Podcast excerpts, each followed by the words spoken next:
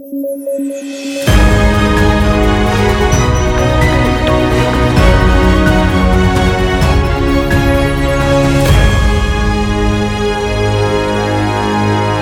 noches, eh, este es el podcast debate de sudaca.p. Como todas las noches estamos Alexandra Ames, Pablo Benza y quien les habla David Rivera para comentar las noticias más importantes del día.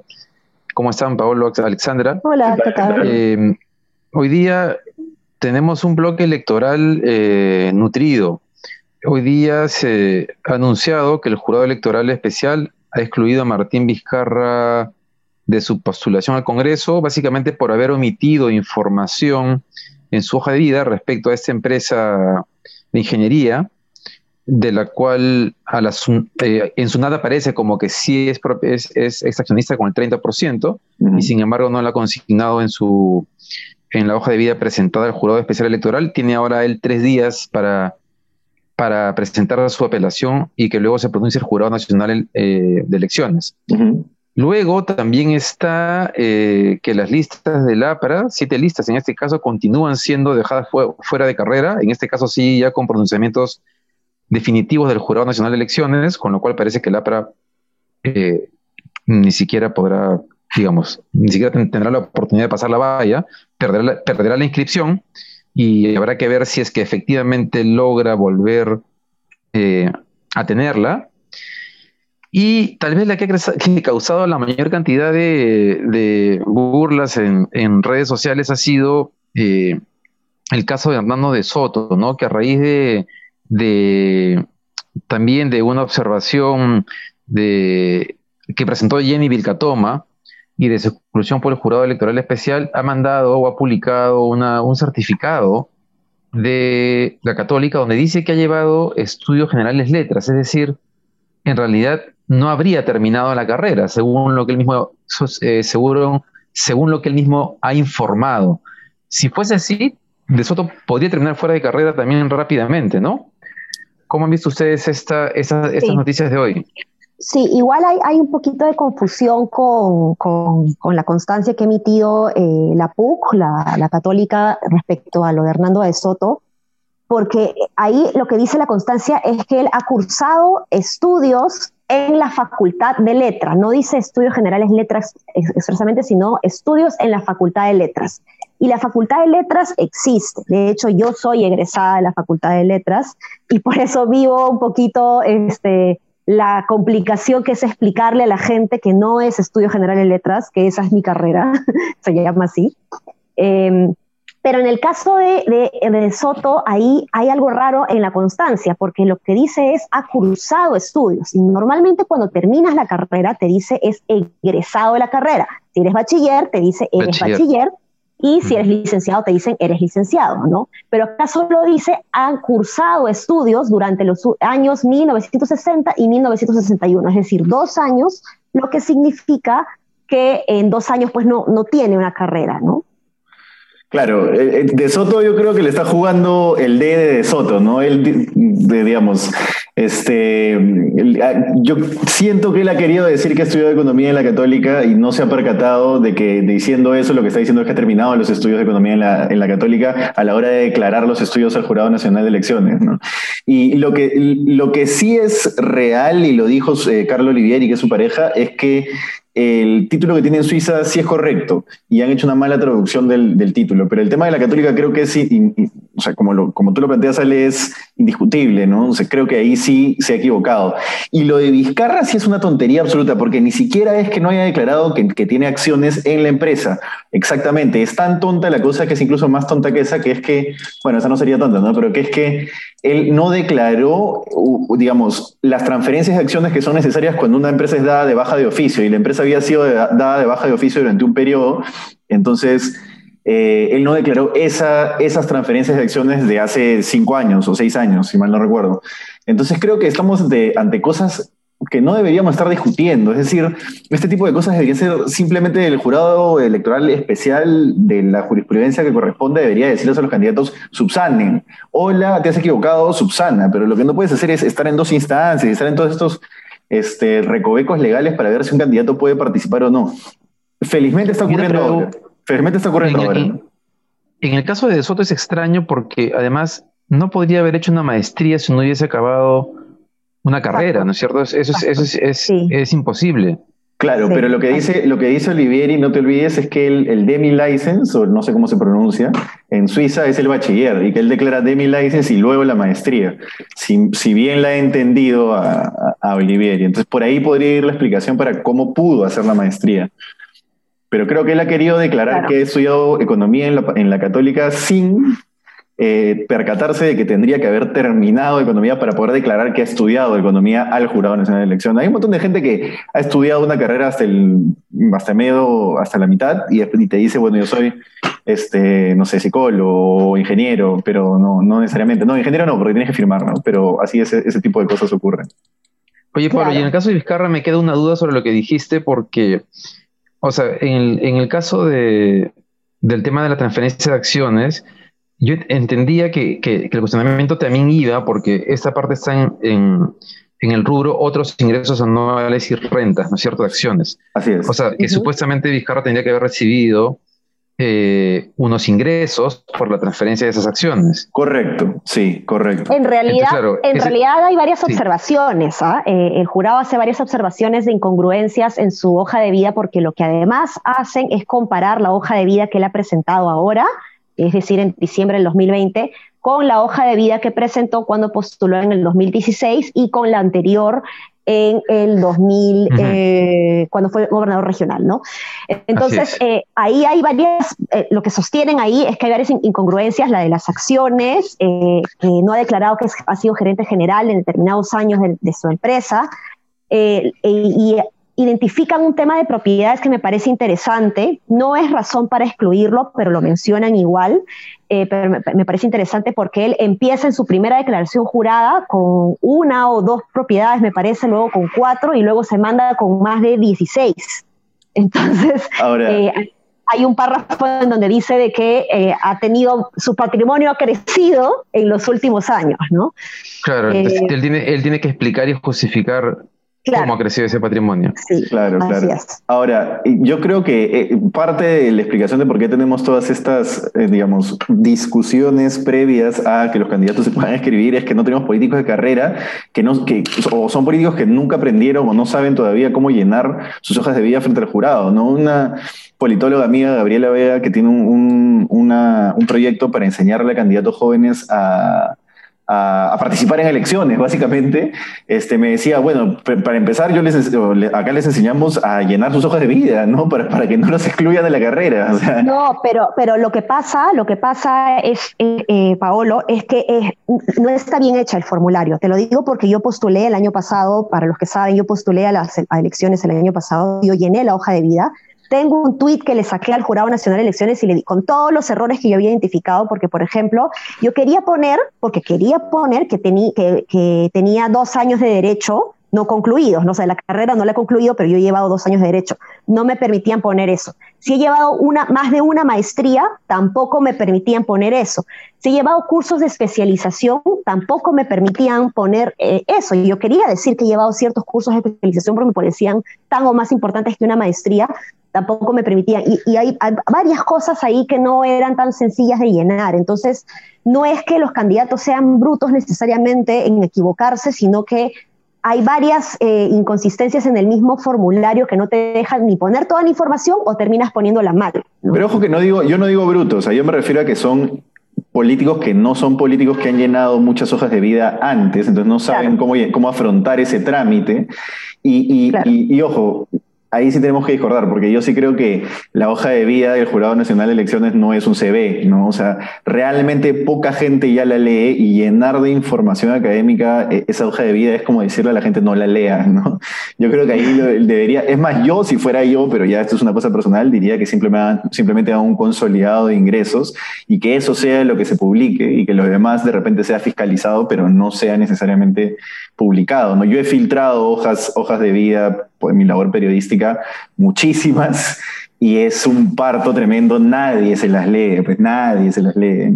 ¿no? muy difícil. Ahora, en el caso de Vizcarra estamos hablando de una cosa más delicada porque, considerando la coyuntura, no declarar eh, eh, transferencias de acciones o que hay inconsistencias en tu, en tu patrimonio, digamos que sabemos que es un tema delicado, es decir, o sea, eso va a salir de todas maneras y te van a denunciar. Y es bien raro que no, que tengas inconsistencias en tu, en tu, en tu vida patrimonial, digamos, en tu historial patrimonial, ¿no? O sea, debería ser claro. En tres días, en tres días vamos a saberlo, en realidad, si es que en realidad logró o no subsanar, y tal vez, si es que no lo logra, tal vez el jurado sí lo puede sacar de carrera, considerando que el jurado electoral especial ha, apelado a un artículo específico de la, de la, de la, norma vigente. Em, pero veremos. Quería plantearles un tema electoral también, que ya de alguna manera lo hemos hablado las semanas previas, pero que cada vez toma más fuerza, que tiene que ver con los candidatos que siguen haciendo campañas o como si no hubiese em, pandemia. Y hoy día Julio Guzmán ha dicho que suspende su, su campaña presencial, que va a ser todo virtual, pero seguramente si se acentúa lo que es una segunda ola, aunque parece que el MEF no considera que es segunda ola, sino solamente el MINSA, eso lo hablamos después, este, que varios candidatos se vayan a tener que ver obligados a, a suspender sus campañas. Mejor dicho, ¿creemos que deberían suspenderse las campañas presenciales o que deberían hacerse con más cuidado?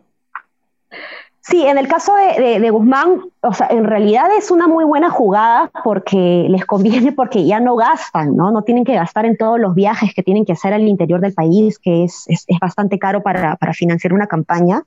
Me parece muy bien, me parece muy inteligente que haga eso Julio Guzmán. Keiko Fujimori me parece que fue la primera en decir eso, pero inmediatamente salieron pues a recontestarle, decirle, tú no vas a hacer campaña presencial eh, al interior del país porque no puedes salir de, tu ciudad, ¿no? Entonces, eh, le, hicieron recordar eso, digamos, ¿no? Pero en el caso de de los cuidados que hay que tener. Y pues yo creo que sí, es muy importante que el MINSA pueda establecer algunos protocolos de campaña, porque ya hemos estado viendo pues cómo los candidatos andan sin mascarilla, besan gente, comen la comida de las personas este, y con la misma cuchara eh, los congresistas, ¿no? Entonces creo que es importante los protocolos porque lo de Julio Guzmán creo que es solamente respecto a él y no necesariamente me queda la duda con su partido. Es decir, sí habrían congresistas que en regiones que estarían armando pues mítines y otras cosas, ¿no? Entonces, habría que eh, asegurarse eh, de que en realidad sea todo el partido y no solamente el candidato presidencial, ¿no? Ahora, yo creo que le viene muy, muy bien a, Guzmán que no haga campaña presencial políticamente, ¿no? O sea, tener un medio controlado como grabar videos en internet es mucho más simple para él. Creo que todo el mundo le tiene una tierra que todavía no logro explicar. Este, que, salir a la calle y que lo, encuentre en una situación como la del chicharrón de Barnechea, distinta, por supuesto, en este caso, pero, pero que le encuentre en una situación difícil, ¿no? Y que lo pongan en aprieto. Yo, creería que también ha tomado una decisión por ese lado. Jonathan Reinada, que lo asesora en todo el tema de prensa también de haber, haberle dicho, Julio, ya no vayas a ningún programa de televisión, por eso es que no está saliendo, ¿no? Es rarísimo. Mira, eh, justo estaba leyendo, Vale, que en realidad todo el partido anunciado que va, que va a detener, dice temporalmente, ¿no? Buenísimo, eso me parece excelente. Mis felicitaciones al Partido Morado. Pero mira, pero a mí, yo ahí entro en una duda, porque ayer hablábamos de la encuesta de Datum y de lo inamovible que está todo, ¿no? Entonces, imaginemos un escenario en el que los candidatos hacen lo mismo. Eh, no sé, o sea, no sé, me, me, me, preocupa en términos de qué tipo de campaña vamos a tener. Es, complicado, como te digo, yo no sé si los candidatos al Congreso en regiones van a respetar esa medida que ha, que ha puesto el Partido Morado, ¿ah? pero creo que es importante que el MINSA pueda eh, establecer protocolos y que no espere a la propia responsabilidad social, digamos, sanitaria que pueda tener cada partido, ¿no? Y ahora, eh, parece que los, candidatos están renunciando a hacer campaña, ¿no? Porque Forsyth ha renunciado a otra cosa, que es a la, franja electoral. Ayer no quedaba claro a qué estaba renunciando exactamente, pero hoy día ya quedó claro que ha renunciado a la franja electoral. Y de hecho, lo curioso, este es un dato de buenas fuentes, este, con conocimiento directo, es que hasta ayer por la noche el partido de Forsyth, el representante del partido de Forsyth, sí había hecho el trámite en el portal Claridad de la OMPE para separar sus spots, sino que a partir de cierta hora que le faltaba darle finalizar a la hoja, simplemente decidió no hacerlo, Fosa saque ese video, mandan una carta muy tarde ayer en la noche y, claro, no lo separan. Ahora, hay un tema importante, que es que la OMP tiene que notificar al candidato, entiendo, por procedimiento y decirle, ¿vas vas a separar o no vas a separar? Este, entonces deberían estar en ese proceso en este momento, ¿no? Si es que confirma su decisión Forsyth, eh, esa plata pasa a segunda vuelta, si es que Forsyth pasa a segunda vuelta, es decir, se acumula, y si no se revierte al Tesoro Público, pero recién después de las elecciones, es decir, de manera urgente, como él demanda, no puede ser invertida en combatir la pandemia. Y no solamente después de las elecciones, ¿ah? me parece que es hasta un tiempito después. ¿ah? Claro, no es inmediatamente, es posterior a elecciones, ¿no? Será julio. Claro, claro. Sí, Una campaña no presencial eh, podría terminar haciendo una campaña que los candidatos requieran una campaña más efectista. Y ahí el que está trabajando mucho mejor es Forsyth, ¿no? De hecho, este es un, este es un anuncio bastante efectista, ¿no? Renuncia al dinero público para hacer campaña, ¿no? A mí me parece, dado el contexto en el que estamos, eh, es, me parece una medida bien inteligente, recontra populista, pero bien inteligente. Obviamente, eh, a qué elector eh, promedio le gusta saber que el Estado peruano le está dando aproximadamente un millón y medio de soles a los partidos políticos, ¿no? evidentemente, pues en una situación en la que nos encontramos, es muy fácil decir eh, o es muy inteligente, mejor dicho, decir, este dinero yo prefiero que sea usado en las cosas que realmente necesita el Estado. Pero ¿cómo, se, va, este ¿cómo, se va a comunicar con la gente? Porque eh, no hay posibilidad de que él compre avisos en, en radio. Bueno, pero él, él me parece, no sé si me estoy equivocando, pero me parece que él en Instagram es el, el, el, más influencer de los candidatos. ¿ah? Entonces, también creo. Pero el, pero el país no es Instagram ni TikTok, ¿no? Creo. O sea, creo que hay un errando, ¿no? Sí, pero ya, o sea, igual eso termina pasando, a, es, de los, de los bits, digamos, a, la conversación real, a los átomos, ¿no? Lo que sucede en Twitter, de pronto los eh, eh, líderes de opinión, opinólogos, periodistas, analistas lo rebotan en medios y en medios se rebota, no sé, pues a la conversación eh, normal de la gente, ¿no? Entonces, eh, es cierto, ¿no? O sea, las redes sociales todavía no son muy grandes, pero TikTok eh, e Instagram, digamos, sí son grandes eh, para, los electores jóvenes, ¿no? Le ha, tirado cortito, le ha tirado la pelota entonces a los medios. Le he dicho, yo confío en que ustedes me van a seguir dando los espacios que me están dando ahora y conforme a mi actividad en redes sociales, básicamente. ¿Lo lees así? Tú, Pablo, dices que si él no recibe el dinero público, tampoco puede comprar, claro, ellos están prohibidos de comprar pauta publicitaria por su cuenta. Claro, o sea, la única posibilidad en la que ellos pueden anunciar en radio y televisión es a través de la franja electoral para esta elección. Es una, o sea, esta elección, digamos, eh, por fin se consigue eso para poder poner la cancha plana y además que no hay esas cosas como que va a Klimper y le da a los delegados de RPP un maletín con plata que no bancarizan y le dice ponme spots, ¿no? Entonces, recién ahora se ha logrado eso y es raro que él renuncie a eso porque en teoría es la única forma en la que puede hacer publicidad en medios masivos. Ahora, si lo que dice Ale es correcto, su lectura debería ser como Julio Guzmán en el 2016, yo voy a hacer actividad en redes y los medios me van a jalar porque esa es la caja de resonancia. Podría ser, no lo sé, mm. pero pero, pero vamos a ver, o sea, que eso probaría entonces que no, eh, que digamos que todos los anuncios y las publicidades en televisión que se han gastado millones de, soles en, los últimos, en las últimas campañas han sido inútiles, ¿no? No inútiles, sino que va cambiando, ¿no? Va evolucionando el comportamiento, o mejor dicho, la forma de comunicar. Yo creo que eh, hoy en día, pues, este, cada vez más se hace más eh, importante el, uso de las redes sociales para, informarse, para campañas políticas. Nosotros tenemos un podcast hace 10 años, seguramente no imaginábamos tener una cosa así, ¿no? Sí, claro. Es verdad. Mm, claro, todo está cambiando muy rápido y, y en general en el mundo las campañas se están volviendo mucho más digitales. Bueno, como el tiempo corre, pasemos a un segundo y último tema en realidad, y tiene que ver con un tema que estábamos reclamando también los días previos, y era que ya casi dos meses después de,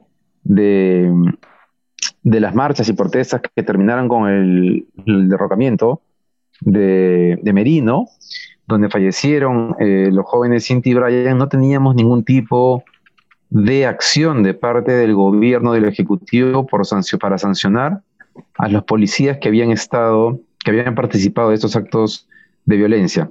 Y eh, hoy día se ha conocido que eh, se está iniciando el proceso administrativo sancionador a 10 oficiales de la Policía Nacional del Perú por faltas graves en las marchas de noviembre, que aparentemente es lo máximo que está en capacidad de hacer eh, la policía, el, Ministerio del Interior, la policía, porque para mayores sanciones habría que esperar la investigación hecha o que está haciendo el Ministerio Público. Sí, yo creo que es una buena noticia eh, que, se pueda abrir este proceso administrativo. E, efectivamente, este es un proceso eh, a funcionarios públicos por la función pública, ¿no? Y esto lo hace pues el, sector en el que te desempeñas o en el que te desenvuelves. Eh, pero es un paso muy, importante, es un precedente muy importante y ojalá pues se pueda llegar a conclusiones que permitan dar sanciones ejemplares, ¿no? Creo que sobre todo en la policía necesitan justamente de sanciones ejemplares para cuidar eh, o pensar dos veces antes de tirar el gatillo, ¿no?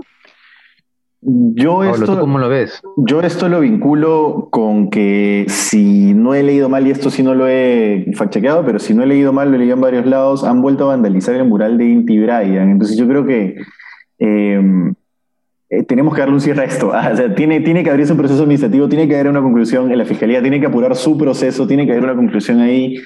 Yo creo que este tema termina siendo lamentablemente político, no necesariamente legal o administrativo, y hay que aceptar que es así y tienen que moverse los entes a la velocidad que se mueven cuando el tema es político, porque todos sabemos que acá tanto la justicia, justicia como la justicia policial o, el proceso administrativo policial se mueven así de rápido porque es un tema político. Entonces, qué bien que se haga porque tiene que avanzar. Necesitamos que se cierre ese capítulo. Son capítulos que se tienen que cerrar y no podemos esperar a que se, digamos, se, vuelva a crecer la atención de gente de desadaptados que siguen vandalizando un mural como ese. Este, y, eso genere para un proceso electoral que ya de por sí es súper polarizante, mayor polarización. Puede ser bien feo si es que pasan a segunda vuelta a candidatos que están dispuestos a polarizar la elección para ganar. Pablo, eso que has dicho ahorita sobre el tema del mural eh, eh, para Inti Brian, ya ha habido varios, varios eh, ataques, ¿no? Y ah. al, mural. El tercero. Además, el tercero. Eh, hay videos y el gobierno no está actuando, ¿no? Digo, hay videos de las personas que están haciéndolo. Entonces, eh, claro, me imagino que el gobierno no quiere despertar algún tipo de crítica pero digamos, hay una provocación. ¿Ustedes creen que, finalmente se debería tomar acción contra las personas que están que, eh, cometiendo esos atentados contra el mural para eh, Inti Brian? Lo que pasa es que tampoco, a ver, este, santifiquemos, ¿no? O sea, ¿por qué ¿por qué sancionar a los que están vandalizando el mural de Inti Brian y no otro de Chabuca, digamos? ¿O por qué no a, a, eh, eh, los o sea, a, quienes borran los grafitis normales, digamos? O sea, eso sí no me queda tan, tan claro, ¿no? O sea, creo que no hay una política ahí de perseguir a los que están vandalizando murales en general, ¿no? ¿Por qué no al que vandaliza el, mural Shipibo, digamos, ¿no? Pero bueno, creo que ya estamos sobre la hora, me parece. Yo ahí, yo ahí sí voy a quitarme la, digamos, el, rol de periodista y de, comentador. Yo creo que si veo a alguien vandalizando el mural del Tibet, voy y le pego. De verdad, de verdad. Pero bueno, supongo que es una reacción irracional que me brotaría en ese momento, pero siento que en este momento, te digo, lo veo y te juro que algo de ese tipo me, brotaría. Creo que acciones legales no sé si existen contra alguien que vandalice un mural, pero acciones políticas, sociales, personales, yo creo que alguien debería tomar. Bien, bueno, llegamos así entonces al final del podcast y de la semana. Entonces seguimos y nos vemos el lunes, eh, probablemente con la noticia de donde, bueno, lo que más vamos a esperar es la noticia de la llegada de la vacuna, del primer lote de vacunas que, podría llegar la próxima semana, porque hoy la canciller ha informado que el lote ya está listo en, China, esperando solamente eh, el avión que lo va a traer. Así que seguramente se va a ser una de las noticias más importantes de la próxima semana. Bien, terminamos entonces, nos vemos el lunes, nos comunicamos el lunes. Nos vemos. Chao, chao.